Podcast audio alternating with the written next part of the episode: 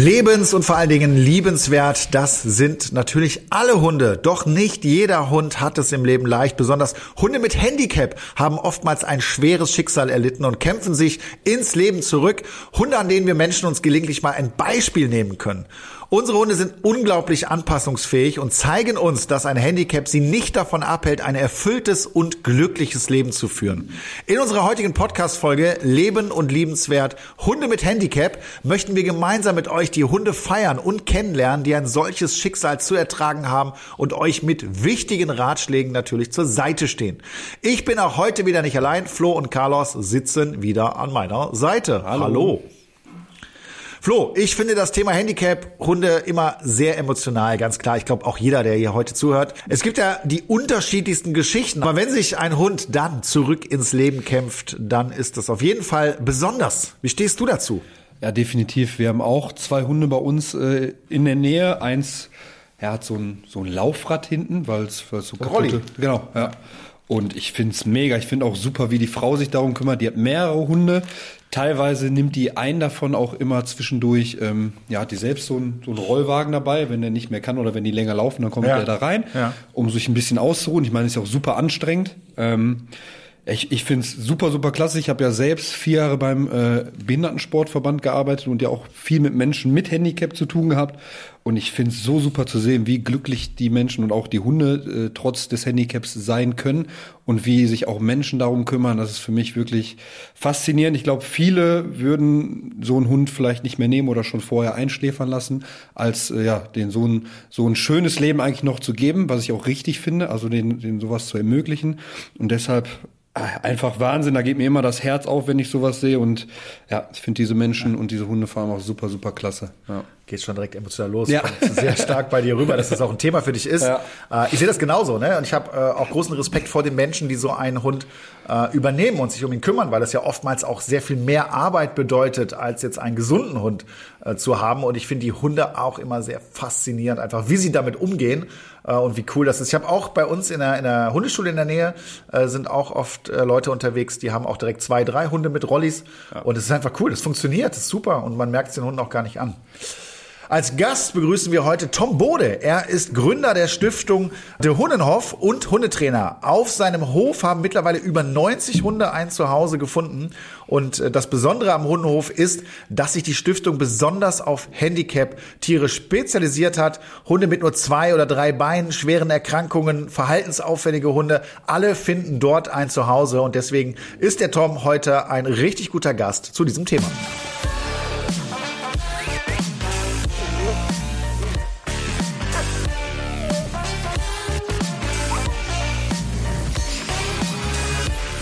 Die Ursache, warum ein Hund zum Handicap-Hund wird, ist natürlich äh, nie etwas Schönes. Das kann durch einen Unfall oder auch durch eine Erkrankung passieren oder manche Hunde werden auch schon so geboren. Dann muss man natürlich entscheiden, wie man seinem Tier jetzt das bestmögliche Leben wieder schenken und gemeinsam mit seinem Hund kämpfen möchte. Zum Glück gibt es mittlerweile viele Organisationen, die einen dabei unterstützen, wie unser heutiger Gast Tom Bode. Flo, könntest du dir vorstellen, einen Hund mit Handicap aufzunehmen oder was wäre, äh, wenn Carlos jetzt etwas Schlimmes passieren würde und er wäre danach gehandicapt? Also erstmal ja, könnte ich mir auf jeden Fall vorstellen. Ich glaube, wenn ich in der Situation wäre und so einen Hund dann irgendwo im Heim sehen würde, dann wäre es sowieso um mich geschehen. Deswegen versuche ich mich von solchen Dingen immer zu entfernen, weil es gerade auch zeitlich nicht passt. Und wenn Carlos was passieren würde, ja, bedingungslos, ne? egal ob, ob er gesund ist oder nicht gesund, dann erst recht, finde ich, weil man hat sich dafür entschieden, ja. sich so einen Hund ins Leben zu holen und dann ist es egal, ob er halt gesund ist oder nicht gesund ist. Es wäre mir vollkommen egal. Ich glaube, Dich muss ich gar nicht fragen, oder?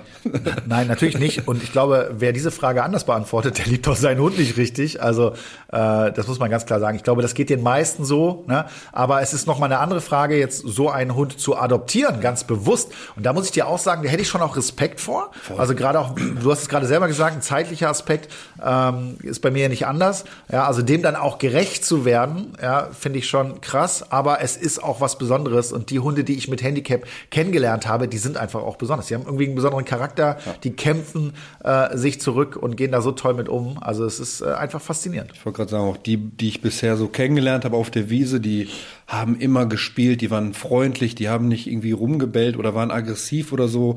Auch die Hunde, die anderen haben die akzeptiert, die, die Hunde mit Handicap. Also es war denen auch völlig egal. Und das finde ich so super. Also Tiere können da wirklich äh, uns ein Vorbild sein, auch muss man echt sagen. ja. ja. Und damit begrüße ich unseren heutigen Gast Tom Bode von der Stiftung de Hunnenhof. Schön, dass du heute unser Gast bist. Hallo Tom. Hallo André. Bevor wir jetzt anfangen, möchte ich erstmal sagen, dass ich einen riesen Respekt vor deiner Arbeit habe. Ich finde das ganz großartig. Und äh, bevor wir jetzt auch ins Thema einsteigen, wäre es schön, wenn du einfach mal den Hundenhof oder eure Arbeit insgesamt vorstellen könntest. Ja, wo fangen wir da an? Also da wir uns ja in allererster Linie um behinderte Hunde in irgendeiner Form kümmern, ähm, wir haben einfach mal angefangen ähm, mit, mit zweimal drei Hunden. Usha hatte drei, ich hatte drei und das wurden dann immer mehr. Und da Usha eine behinderte Hündin hatte, sind wir da also auf dieses Thema gekommen. Und irgendwann, wenn man nur genug davon aufnimmt, tja, dann wird ein Hund noch drauf. Wir haben hier 26 Hunde, die im Rolli fahren. Die brauchen natürlich besondere Aufwendungen oder besondere Zuwendungen, besondere Pflege. Darum haben wir hier eine ganze Reihe von Mitarbeitern und wir haben 2018 aus unserer kleinen privaten Geschichte hier haben wir dann eine Stiftung gemacht. Die Stiftung Die Hundenhof. Und ja, das ist heute daraus geworden. Wir haben hier ungefähr äh, 102 Hunde. Ich glaube, es sind ungefähr wow. 202 im Moment. Und wir haben allerdings auch noch 10 Pferde, wir haben 12 Schafe, wir haben 14 Katzen, davon ist auch eine Querschnitt gelähmt. Also wir sind nicht so ganz auf die Hunde ähm, beschränkt, aber die sind schon unser Hauptaugenmerk. Ja, einiges los bei euch, Wahnsinn. Wie, wie viele Mitarbeiter habt ihr? So circa 30. 30 Mitarbeiter und dann nochmal vielleicht 20 Ehrenamtliche, die hier Gassi gehen mit unseren Hunden. Ja, Wahnsinn. Du hast ja jetzt gesagt, äh, 26 Hunde im, im Rolli. Was, was mich jetzt als allererstes interessieren würde, äh, wo bekommt ihr die her? Also wie läuft das ab? Hatten die vorher ein Zuhause oder kommen die aus dem Ausland oder wie, wie kriegt ihr die? Naja, die ersten, die wir bekommen haben, die waren vorwiegend aus dem Ausland. Dann war also tatsächlich in Rumänien in irgendeinem Shelter ein Hund, der querschnittgelähmt war, der natürlich keine Chance hatte dort. Und dann hat man bei uns angefragt und nach dem dritten Mal anfragen wurde das zur Routine. Dann haben die immer, wenn sie sowas hatten, bei uns angefragt. Und äh, wir haben einen Sprachfehler. Wir können nicht Nein sagen. Und so sind wir dann an diese Zahl von Hunden gekommen. Aber weil wenn wir was machen, wollen wir es ja auch ordentlich machen, haben wir uns dann mit der Thematik natürlich auch sehr viel, sehr viel mehr auseinandergesetzt und haben äh, doch einige Expertise zusammengetragen zu diesem Thema. Okay, und wie schafft man es, 90 oder jetzt über 100 Hunde mit unterschiedlichen Wehwehchen zu versorgen? Also Gassi gehen, füttern. Wie macht man das? Hm.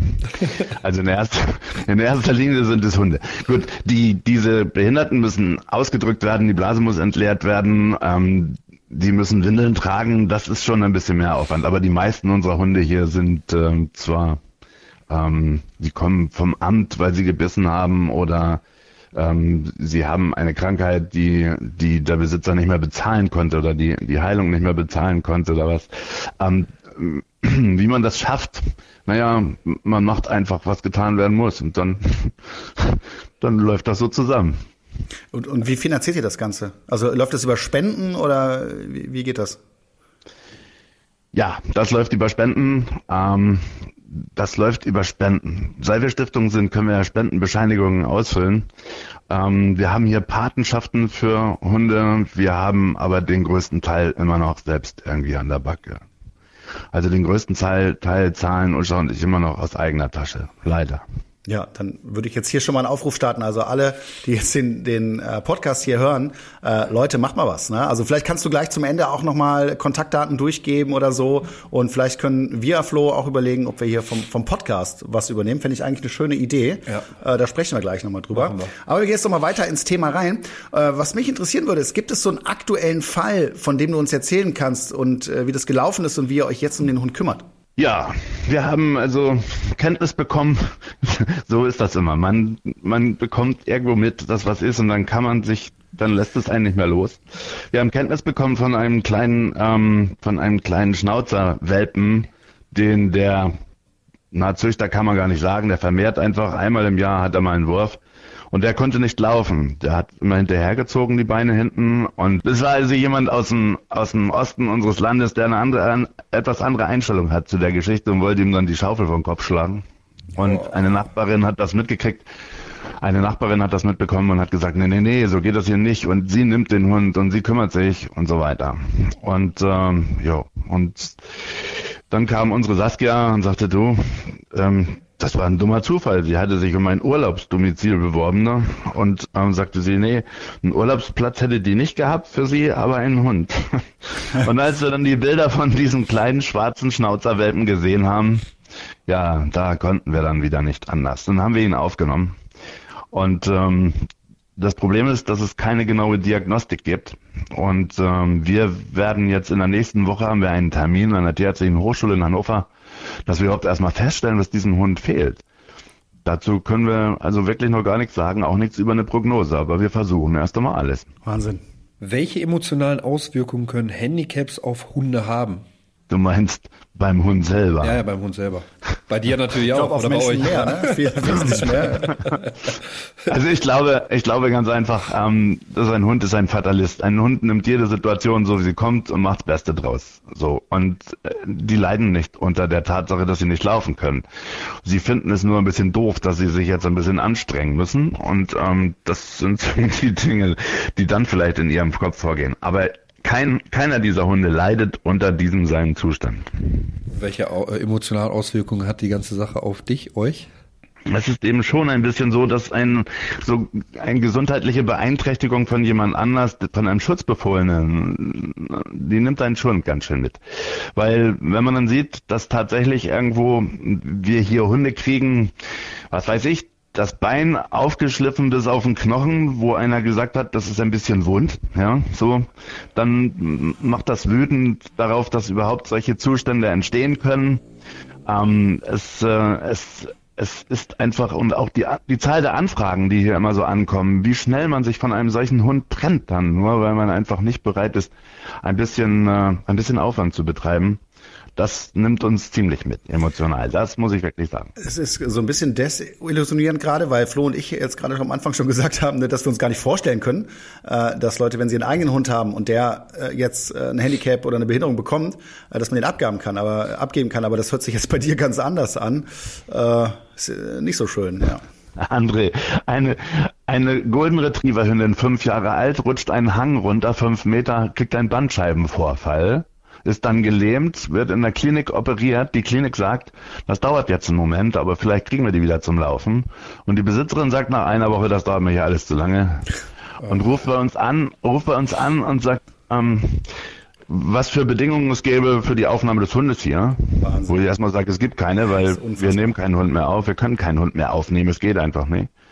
Und äh, ja, dann, dann sagt sie ja, dann lässt sie ihn Mittwoch einschläfern. Ja, dann. Und dann ruft die Klinik bei uns an und sagt, ob wir nicht was tun können, weil sie können dem nicht zustimmen, dass dieses Tier getötet wird. Also es gibt wirklich ganz schlimme Menschen, was das angeht, ganz schlimme Menschen. Aber es gibt euch und das ist schon mal, äh, schon mal sehr schön zu wissen. Ja, wir wollen ja auch nicht schwarz malen. Eigentlich ist unsere Stiftung ja dazu gemacht, dass wir, dass wir helfen, helfen. Das heißt, wenn jemand sagt, ich behalte einen Hund, der gelähmt ist, ähm, dann kann er zu uns kommen und wird da ähm, quasi eingewiesen, was man beachten muss beim zum Beispiel Blase entleeren, beim Wundmanagement, wenn Stümpfe wund sind und ähnliches. Der kann sich hier richtig einweisen lassen und wir unterstützen da immer. Aber kann ich mir das jetzt so vorstellen wie so eine Art Tierheim? Also können jetzt auch Leute, die sagen, hey, ich würde gerne äh, so einen Hund übernehmen, zu euch kommen und ihr sucht dann einen Hund aus oder wie läuft das? nein, ähm, nein. Wir haben zwar spezielle Hunde, die wir hier auch zur Vermittlung noch haben, aber in der Regel sind die Hunde, die hierher zu uns kommen, sind körperlich traumatisiert, seelisch traumatisiert ähm, und die, ja, die möchten wir eigentlich nicht wieder aus unserer Verantwortung weggeben. Für die wollen wir dann sorgen, dass sie eben halt den Rest ihres Lebens das gut haben. Okay, jetzt hast du gesagt, ihr habt irgendwie 26 äh, Rollihunde und auch andere, äh, wo dann mit Sicherheit auch viele Hilfsmittel und Unterstützung, also wie so ein Rollstuhl für Hunde, äh, notwendig sind. Äh, wie macht ihr das? Also gibt es da irgendwelche Firmen, die das, die das herstellen, die euch da vielleicht auch unterstützen? Und äh, wie, wie gut sind diese Hilfen dann am Ende für die Hunde? Ja, sowas haben wir früher probiert und es funktionierte nicht so richtig in unserem Sinne. Und ähm, deswegen bauen wir seit drei Jahren die Rollstille selber und die fertigen wir an Maß an auf diesen jeweiligen Hund. Okay. Rallyes selber müssen natürlich, logischerweise, schau mal, so ein Hund hat eine bestimmte Statik, wenn er laufen kann. Und ähm, wenn er nicht mehr laufen kann, wenn er gelähmt ist, ist diese Statik durcheinander. Und wir müssen versuchen, mit einem Hilfsmittel die wiederherzustellen. Mhm. Bei manchen Herstellern ist dieses Prinzip noch nicht angekommen. Okay. Also wir haben hier ganz viele Rollwagenhunde, die wir bei uns in Pensionen nehmen. Für die machen, das machen wir gerade für Rollybesitzer. Da ist gar nicht die Frage, ob wir den Hund nehmen, sondern nur wann wir ihn nehmen müssen weil wir eben helfen wollen. Denn ähm, diese Leute haben es schwer genug, mit einem solchen Hund überhaupt einen, einen Pensionsplatz zu finden. Und bei uns gibt es das eben halt zu ganz normalen Konditionen. Aber dann kommen die hier mit Rollwagen an und ich denke, wie kann der Hund damit überhaupt laufen? Weil das einfach alles gar nicht passt. Und das versuchen wir dann natürlich auch ein bisschen gerade zu biegen. Ja, das Thema Tierkrankenversicherung ist ja spätestens seit der Erhöhung der Tierarztgebühren ein Riesenthema. Ich merke das immer wieder auch bei meinen Kunden. Und äh, mein Hund, der Kuba, der ist voll krankenversichert. Ich gehe da gar kein Risiko ein, weil es kann sehr, sehr schnell auch mal teuer werden. Ich weiß nicht, wie das bei euch ist, aber mein heutiger Werbepartner Check24 ist ein kostenfreier Tarifvergleich. Dort könnt ihr diverse Tarife vergleichen, aber besonders spannend für euch ist sicherlich, dass ihr die Tarife für Hunde- und Katzenkrankenversicherung vergleichen könnt. Denn auch wenn unsere Hunde und Katzen uns viel Freude in unserem Leben bringen, kann ihnen plötzlich etwas zustoßen oder sie können krank werden und dann wollen wir im Notfall unverzüglich Hilfe und optimalen Schutz für sie. Bei Check24 findet ihr sowohl Vollschutztarife als auch OP-Schutztarife für eure geliebten Vierbeiner. Beispielsweise könnt ihr bei Check24 einen OP-Schutz für einen Yorkshire Terrier schon ab 4,37 Euro im Monat abschließen und somit bis zu 93 Prozent sparen. Gleichzeitig zeigt euch die Check24 Tarifnote transparent an, wie gut die Leistung tatsächlich ist, die ihr für euer Geld bekommt. Das hilft euch richtig gut bei der Einschätzung. Und natürlich ist der Vergleich und Abschluss von Versicherungen aufgrund der Widerrufsmöglichkeit für euch komplett risikofrei. Den Vergleich findet ihr auf www.check24.de slash Tierkrankenversicherung slash Podcast. Also schaut euch den Tierkrankenversicherungsvergleich von Check24 doch einmal an, denn wie heißt es so schön, haben ist besser als brauchen. Den Link zu allen Infos findet ihr wie immer in den Shownotes. Das Leben ist eine wilde Achterbahnfahrt und manchmal bringt es uns auch an unsere Grenzen. Als Hundebesitzer können wir mit einer besonderen Art von Herausforderung konfrontiert werden. Denn was, wenn unserem besten Freund etwas zustößt und wir das Leben unseres Hundes äh, komplett in neue Bahnen lenken müssen? Tom, wie können Hundebesitzer mit der Diagnose und dem Umgang auch äh, mit dem Handicap ihres Hundes umgehen? Was sind da so deine Erfahrungen?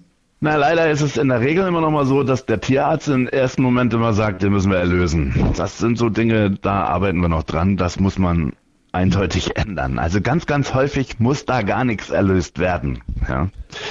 Und dann, wenn der Besitzer aber dann sagt, ja, Mensch, das ist mein, mein Liebling, ich habe den ewig und ähm, dann rufen sie uns in der Regel an, weil sie dann eine, ähm, eine Rolli-Beratung brauchen. Und sie sagen, wir brauchen jetzt einen Rolli für den Hund, können Sie uns da beraten? Und dann, dann machen wir hier ein Beratungsgespräch in dem Sinne und erklären dann auch gleich, worauf man sich dann eigentlich einlässt. Und in der Regel, wenn die Leute das erst einmal ähm, so bei uns besprochen haben, sind sie etwas erleichtert, sind dann etwas, ähm, ja, sagen wir mal, etwas positiver für die Zukunft eingestellt, weil sie haben in dem Moment irgendwie gedacht, ihr ganzes Leben geht jetzt irgendwie in den Bach runter mit so einem Hund, was überhaupt nicht stimmt. Okay, was war ja. ja. Und welche Änderungen müssen im Alltag und in, in der Umgebung des Hundes vorgenommen werden? Also was gibt ihr da so für Tipps? Naja, Treppenstufen sind doof, ne? Das ist, ähm, das ist für so einen Hund dann vielleicht nicht so richtig zu machen. Aber im Großen und Ganzen ist es tatsächlich so, dass es darauf ankommt, dass man diesen Hund dann richtig polstert, wenn er, wenn er im Haus äh, mit ganz großer Sicherheit ohne Rolli fährt, weil ein Rolli im Haus ist nicht möglich. Oder nur sehr schwer möglich, weil er ja überall hängen bleiben würde. Und ähm, dann polstert man das ab. Die meisten Hunde sind gewindelt, die können dann auf ihrem Po rutschen und, und vorne ziehen sie sich und damit sind die zum Teil erstaunlich flink. Ähm, also äh, große Änderungen im Haus muss man gar nicht vornehmen. Das ist überhaupt nicht nötig. Wichtig ist eben, dreimal am Tag müssen die von, die meisten dieser Hunde muss die Blase entleert werden, weil sie das nicht mehr selber können. Und dann werden Harnwegsinfekte ganz zwangs, äh, zwangsläufig die Folge, wenn man das nicht ordnungsgemäß macht. Und da muss man sich ein bisschen reinfuchsen. Das muss man ein bisschen lernen und ein bisschen üben. Ansonsten ist es nichts anderes. Jetzt hast du gerade schon von so ein paar heftigen Fällen äh, irgendwie erzählt, auch von, von Menschen, die sehr verantwortungslos sind. Ähm, kannst du so, so von erfolgreichen Fällen mal berichten? Also so eine, so eine Story, wo es wirklich einfach gut gelaufen ist und wo der Hund einfach eine tolle neue Zukunft hatte? Gibt's da sowas? Ja, Sowas gibt es in der Tat auch. Ähm, wir haben hier eine, eine Hündin gehabt mal. Da kamen die Besitzer und haben gesagt, du, mir hat jeder Tierarzt hat gesagt, schläfer diesen Hund ein und jeder Nachbar hat gesagt, das kann man doch nicht machen, das ist doch Tierquälerei und ich kann das aber nicht. Bitte hilf uns. Und dann haben wir uns besprochen, diesem Hund der war ganz normal, einfach nur, er hatte ganz normal eine Querschnittlähmung, ja, wo keine Schmerzen mehr sind und nichts. Nur weil die Umgebung eben halt damit nicht mehr umgehen konnte, wurde dann so suggeriert, man muss das jetzt so machen. Aber die Leute haben gesagt, nein, ich will es nicht. diese Hündin lebt jetzt prima. Die hat einen Rolli, der super gut auch noch funktioniert, die kommt super gut zurecht und jetzt beweisen die eben allen, allen ihren Nachbarn und allen ihren Tierärzten, dass das irgendwie eine Fehlgeschichte war, was die sich da vorher ausgedacht haben ich sag mal, ich habe jetzt einen Hund mit Handicap. Wie könnte ich die Lebensqualität des Hundes verbessern? Also du hast schon gesagt, auf jeden Fall so einen richtigen Rolli zum Beispiel, falls er diese äh, Thematik hat. Was kann man da noch machen? Nee, ähm, nicht viel, weil wie gesagt, der Hund nimmt ja jede Situation so, wie sie ist. Ja. Und ähm, das Einzige, was ich, also was ich wirklich, was auch manchmal vorkommt, nicht so häufig, aber auch manchmal vorkommt, ist, dass Leute ihren Hund dann andauernd bedauern. Ja. Weil er ja eben gelähmt ist. Und Stimmungsübertragung ist natürlich ein Hauptkommunikationsmittel bei Hunden. Und äh, wenn ich den dauernd bedauere, dann merkt er irgendwie, hier stimmt was nicht. Ansonsten ja. einfach so weitermachen wie gehabt. Lebensqualität macht er sich selber. Das wollte wenn ich wir dafür sorgen, ja? Ja, sag ruhig. Wenn, wenn wir dafür sorgen, dass er sich, dass er sich bewegen kann und dass er eben halt rauskommt und dass er sein, sein, seinen Drang nach, nach, ähm, nach Gesellschaft und so weiter irgendwo äh, ähm, erfüllen kann, dann haben wir alles getan. Ja ist, auch, ist ein Riesenthema, ne? äh, was ich auch immer wieder erlebe. Also nicht nur bei Hunden mit Handicap, sondern auch äh, so Hunde aus dem Tierschutz, die irgendwie aus einer Tötungsstation kommen, äh, wo die Menschen einfach mega emotional sind, einfach was Gutes tun wollen und den Hund die ganze Zeit irgendwie so mitleidig behandeln. Und da sage ich mal das Beispiel, äh, guck dir mal an, wie die Hunde, wie andere Hunde damit umgehen. Ne? Und ich glaube, so einem Hund kannst du am besten helfen, wenn du ihn einfach normal behandelst. Ich glaube, ähnlich ist es ja auch bei Menschen mit Behinderung. Ne? Die wollen ja auch unter Umständen nicht, dass man da immer so, so so, ein, so was Besonderes draus macht. Äh, und äh, kann ich mir gut vorstellen, dass das ein Thema bei euch ist auch. Ja, wobei, ja, ich habe Leute hier auf dem Hof gehabt, die sich das anschauen wollten. Da fällt mir ein Mann ein, der ist vom Hof gegangen und hat geweint, weil er die Hunde gesehen hat und hat geweint. Zum Teil, weil er eben weil er sagt, dieses Elend zu sehen, wobei welches Elend, die, ja. die, die flitzen hier rum, die sind, die jagen Leute vom Hof zum Teil, sind die in ihrem Rallye, ja, und ähm, aber aber diese dieses, das hat ihn emotional so aufgewühlt, dass er eben, hm, ich glaube, solche Menschen könnten dann auch so einen Hund nicht haben, weil sie ganz einfach jeden Tag dann immer denken würden, oh mein Gott, mache ich das alles richtig. Ich finde es auch eher was sehr, sehr Schönes. Ähm, klar wird man da vielleicht ein äh, bisschen emotional, aber ich, ich glaube, ich würde schlimmer finden, wirklich so, ein, so die Straßenhunde zu sehen, die da halb verhungert sind und denen es wirklich dreckig geht, weil ich meine, ihr tut den Hunden ja was Gutes, ihr gebt ihnen ja ein gutes Leben und das würde mich eher glücklich machen. Ich finde auch traumatisierte Hunde äh, viel viel dramatischer. Ne? Ja. Also die Hunde sind ja im Kopf klar, die haben Spaß, die haben halt da eine Einschränkung, aber äh, finde ich auch cool, dass ihr da so damit umgeht und die Vorstellung, dass die äh, schön da im Trupp die Leute vom Hof jagen, gefällt mir irgendwie. Das finde ich, find ich gut.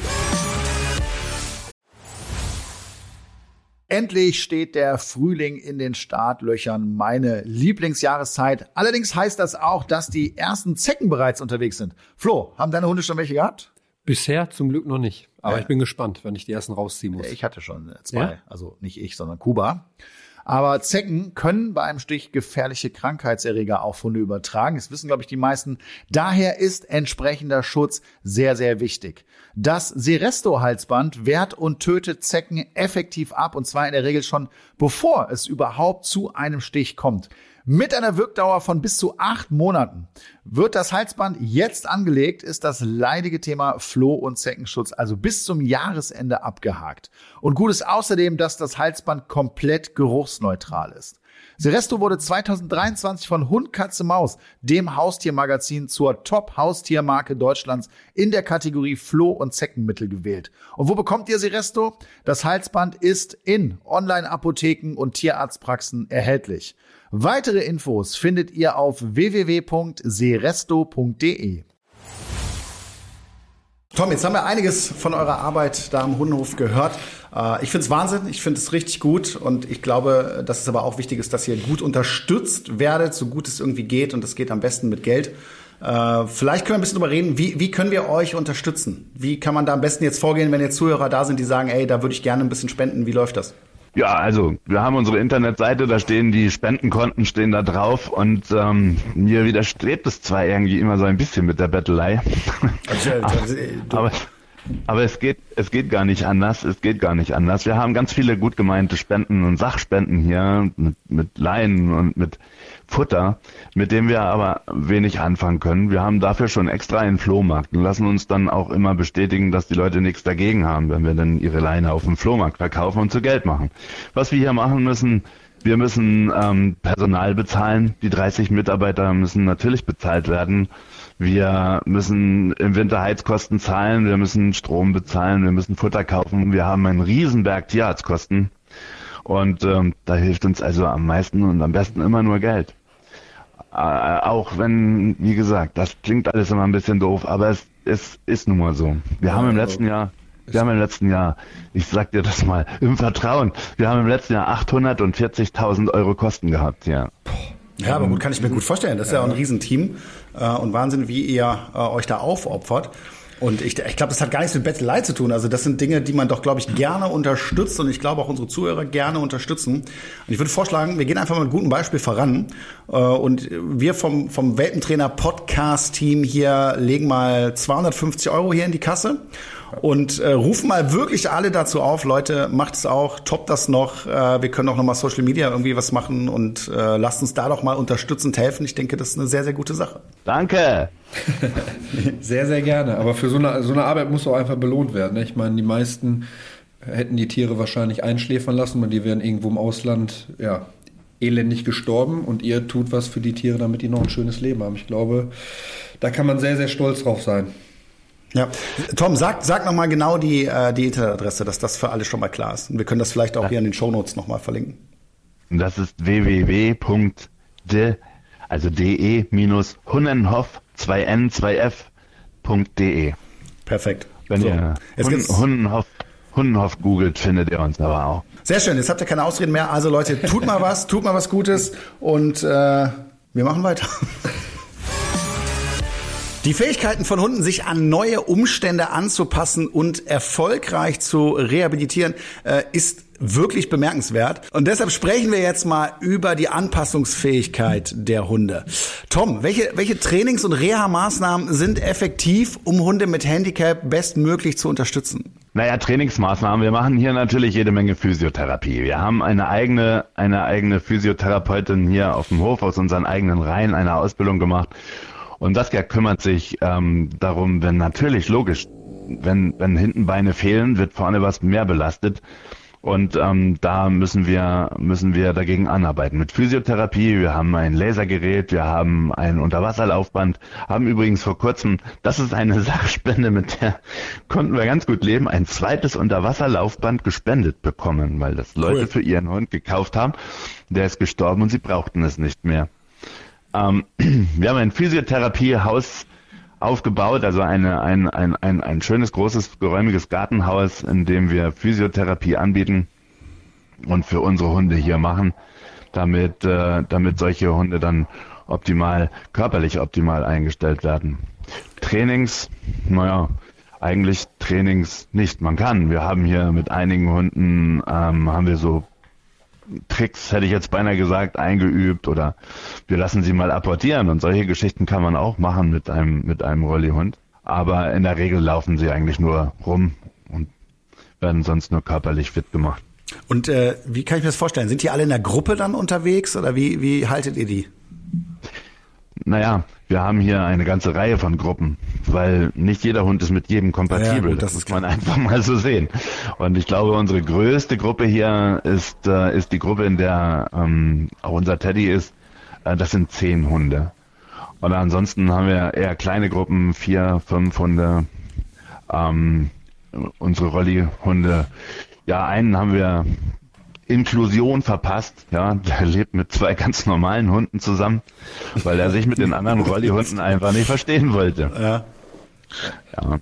Haben wir bei uns aber auch auf der Wiese, dass da äh, eine Dame ist mit zwei Hunden, die gesund sind und einer mit Rolli unterwegs und es gibt, gar kein Problem. Ja. Gibt es irgendwelche so richtig erfolgreiche Fälle, die es bei euch so auf dem Hof gab, die man mit Physiotherapie und dem ganzen Training irgendwie so ja, verbessern konnte? Ich denke jetzt nicht, dass ein Hund irgendwie äh, auferstanden ist und auf einmal gehen konnte wieder, obwohl die, die Beine Doch. halt gelebt waren. Doch? Doch. Ja. Okay, erzähl. Ja, Erzähl. Never give up. Einer unserer eigenen Hunde, wir hatten einen Dackel, nein, wir haben einen Dackel, der heißt Hardy und Hardy ähm, lag eines Tages einfach auf der Seite und konnte gar nicht mehr laufen und wir sind zum Tierarzt. Dort wurde dann festgestellt, er hat einen Bandscheibenvorfall. Überhaupt keine Tiefensensorik mehr da. Der Tierarzt riet, obwohl unsere Tierärztin hier riet zur Euthanasie, weil das wird nie wieder was, da kann man nichts machen. Und dann haben wir gesagt, naja, wir bauen einen Rollwagen. Aber eine Physiotherapeutin, die hier bei uns auf dem Hof auch öfter ist, hat gesagt, ne, begrenzt den mal, dass er nicht lernt, hinterher zu schleifen und behandelt ihn jeden Tag. Wir haben jeden Tag mit Laser, mit Stromtherapie, mit, mit manueller Therapie jeden Tag behandelt. Und nach zwei Monaten kam ich drüben rüber in das Minidorf, wie es bei uns heißt. Und dann dachte ich, irgendwas an diesem Bild ist anders. Irgendwas stimmt nicht an diesem Bild. Und dann denke ich, der Hardy steht. Krass. Der Hahn stand auf seinen vier Beinen. Und dann hat es noch sechs Wochen gedauert, ähm, bis er wieder richtig gelaufen ist. Und man sieht es ihm heute, drei Jahre später, sieht man es ihm nicht an. Man sieht nichts von diesem, von dieser Lähmung. Obwohl alle ihn aufgegeben hatten. Das war Lazarus, ja. Aber geil. Also ich finde sowas ja mega und das, deshalb sollte man auch nicht aufgeben ne, und alles versuchen. Niemals. Vor allem, wenn man auch weiß, der Hund hat jetzt keine keine starken Schmerzen oder so, weil man, man meint ja immer, okay, der ist jetzt irgendwie im Rolli und der hat super viele Schmerzen, obwohl halt gar nichts ist. Nein, das Problem ist ja, das ist, aber das geschieht ja sogar in der, in der tierärztlichen Hochschule, wo jemand gesagt hat, kannst du den mal festhalten, ich muss ihm meine Spritze geben und nicht, dass er rumkommt, dann sage ich, hey, hallo, der Hund ist gelähmt, du merkst es doch nicht. Ach ja, ach ja, stimmt. Da war ja, ja. ja okay. Ja. Du hast jetzt auch eben nochmal erzählt, ne, dass die dann alle da zusammen irgendwie sind, dass es größere Gruppen gibt. Äh, ich stelle mir das gerade vor, ihr, ihr lasst die ja dann auch raus, lasst ihr die zusammen raus? Wie sieht das, wie, wie muss ich mir das vorstellen? Ja, das ist ein Engpass-Tor. Wir haben also so eine kleine Schleuse, da sind zwei Gartentüren drin und ähm, und wenn die da raus, da, das ist ein ein Gerase, das ist einfach, das kann man sich gar nicht vorstellen. Die wollen auf dem Hof dann und dann alle zusammen durch dieses Tor. Man muss sie kanalisieren, sonst das sieht einfach, es sieht einfach immer göttlich aus. Ähm, das mussten dann auch, also jedes Mal, wenn Fotos gemacht werden hier oder Filme gemacht werden, das muss man immer filmen. Also es ist tatsächlich ein Ereignis.